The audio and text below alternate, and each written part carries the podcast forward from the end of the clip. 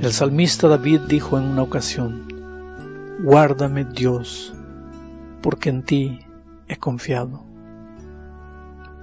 Cuando camino por las grandes ciudades de este mundo, veo a las personas andando por las calles, cada una llevando dentro de sí un mundo de problemas.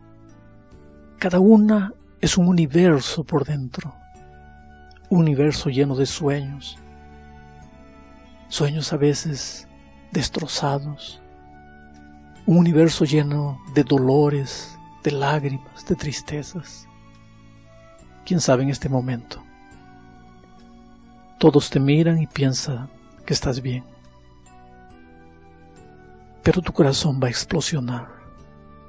Hay un dolor terrible que nadie conoce, que nadie comprende, ni siquiera los seres más próximos de ti.